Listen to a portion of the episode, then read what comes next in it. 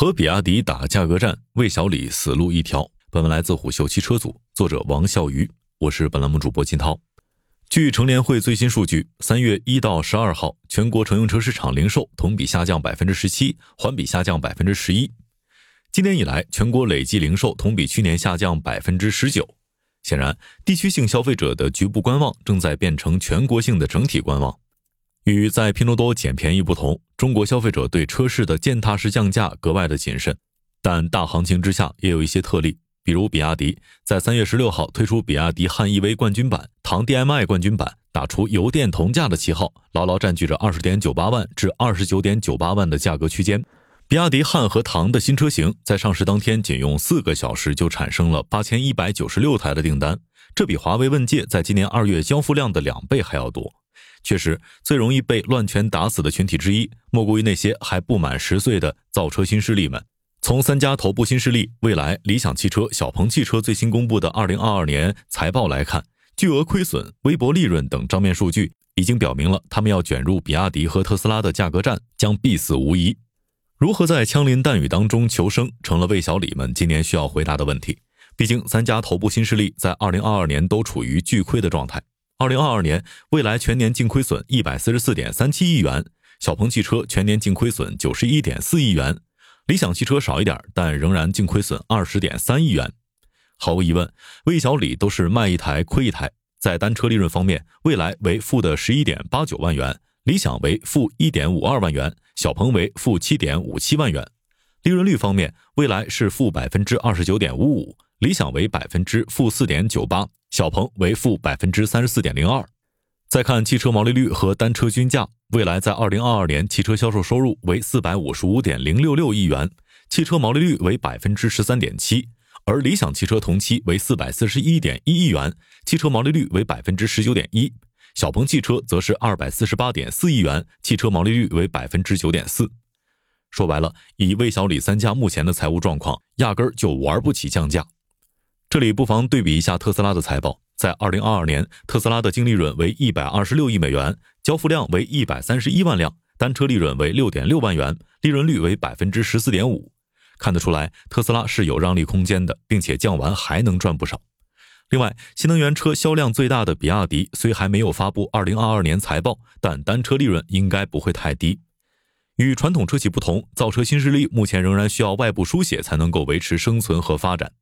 一边是研发费用烧钱不止，品牌建设也停不下来；另一边是销量未见爆发式增长，难以形成规模化效应。所以，短期内还不能实现持续的自我造血，盲目的卷入价格战只会加剧风险，严重的可能会导致资金链的断裂。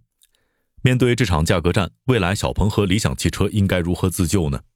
未来创始人 CEO 李斌在财报电话会议上就明确表态了：不减配，不降价。小鹏汽车 CEO 何小鹏在财报电话会议上说：“我觉得在十五年以前，没有卖不掉的产品，只有卖不掉的价格，可能是对的。但在今天的角度，这句话的准确度会越来越打折扣。”理想汽车创始人李想的回答就比较委婉了。他说：“降价不一定能够帮你提升销量，但是降价可以打击别的企业，因为降价以后，大家都观望着对手的企业肯定也要降价。”某主机厂战略规划部门人士向虎嗅表示。魏小李不是直接降价、直接促销的逻辑，而是拿部分的现车或者库存车参与降价，这样既不扰乱市场价格，且部分的量会起得比较快。这实际上就是在参与价格战，只是明面上不参与，也不是所有的产品直接参与。今年二月的时候，曾传出未来多款车型降十万元的消息，后来未来联合创始人秦力宏出面回应称，目前 ES 八、ES 六和 EC 六还有一些展车和现车。根据车龄和状态有一些额外优惠政策，但不存在外界过度解读的全线降价。类似的情况也发生在理想汽车身上。虽然该公司将理想 ONE 从官方 APP 上下架了，但是一线门店仍然可以买到这款车。原价三十四点九八万的理想 ONE，如今全新车只要二十七点九八万就能够开回家。小鹏汽车的情况则稍有不同，在改款车型小鹏 P7i 上市之后，官降之后的老款 P7 仍然在售，并且最快三周提车。魏小李要想从价格战的泥潭当中脱身，本质上还是要摆脱低价竞争的格局，因为在高端市场当中，用户对价格的敏感度相对较低，反而对品牌和产品本身的关注度更高。对于魏小李而言，更理智的做法则是。在三十万以上的市场立品牌，在三十万以下的市场吃份额。未来和理想当前的行动已经证明了这一点，唯独是小鹏还在努力向两位大哥学习。理想曾表示，二十到三十万的市场对我们而言难度相对较大，我们需要有更强的规模效应以后，再进入到二十到三十万的价格区间。在他看来，从现在的三十到五十万区间下沉到二十万元区间之后，并不会降低任何产品力，只是尺寸进行了减小。说白了，就是通过垂直整合，让一套技术和产品具有高度的可复制性。高价格车型先承担极高的研发成本和较低的单车毛利润，但随着配置的大规模复用，在低价格车型上就能够实现更好的产品力。一旦销量快速增长，就能够摊薄成本，提升利润空间。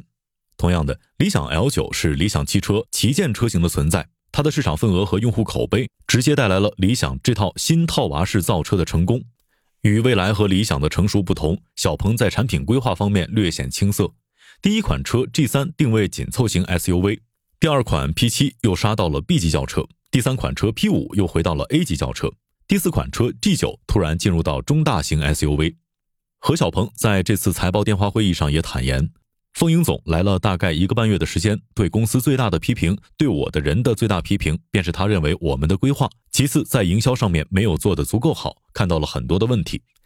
王凤英作为前长城汽车总裁、小鹏汽车新任总裁，加入之后，或许能够帮助小鹏汽车重新梳理产品线，但时间实在紧迫。相比之下，理想和蔚来在垂直整合这件事情上，已经各自跑出去几百米开外了。理想在谈到布局纯电市场的时候，他优先提到的事情是八百伏平台、充电桩、动力电池。比如在去年，理想汽车就与三安光电开展合作，并且在苏州投资建设了功率半导体研发生产基地，主要就是生产八百伏平台所需要的碳化硅功率模块。与理想的纵向整合不同，李斌更多的是做横向的生态布局。在二零二二年三季度财报电话会议上，李斌曾经表示，除核心业务未来品牌之外，未来预计明年将会对子品牌、电池、芯片、手机等相关业务投入三十到四十亿元，平均每季度近十亿。而何小鹏在财报电话会议上，关于研发只谈到了一些趋势和方向，比如他提到，在过去的时间里面，小鹏的技术研发主要将研究方向放在了性能和功能优先，在今后一段时间，我们的研发能力会更多体现在保持性能的同时，成本大幅降低。从研发投入的金额来看，小鹏处于三家当中最差的位置。二零二二年，未来全年研发投入达到一百零八亿元左右，稳拿造车新势力当中最敢砸钱搞研发的称号。而理想汽车一改前两年只赚钱不研发的处境，在二零二二年投入了六十七点八亿元作为研发费用。小鹏汽车在全年研发费用为五十二点一亿元，仅有未来的一半。某主机厂战略规划部门人士向虎嗅表示。上半年会疯狂洗牌，洗牌期如果不把市占率做好的话，就意味着后期没有规模效应。即便降本，边际收益并不会太高。根据财报显示，理想汽车预计二零二三年第一季度车辆交付量为五点二万至五点五万辆，未来预计一季度交付三点一万辆至三点三万辆，小鹏预计今年一季度汽车交付量将介乎一点八万至一点九万辆。由此可见，现阶段的理想和蔚来都开始收割市场了，小鹏还深陷泥潭当中。其实，对于魏小李来说，对于比亚迪和特斯拉，现阶段保持仰望就好。大家现在该好好想想的是怎么把 BBA 的市场份额吃下来。毕竟，与其跟这两家巨头比毛利率，不如来忽悠德系豪华的燃油车主买新能源汽车。商业洞听是虎嗅推出了一档音频节目，精选虎嗅耐听的文章，分享有洞见的商业故事。我们下期见。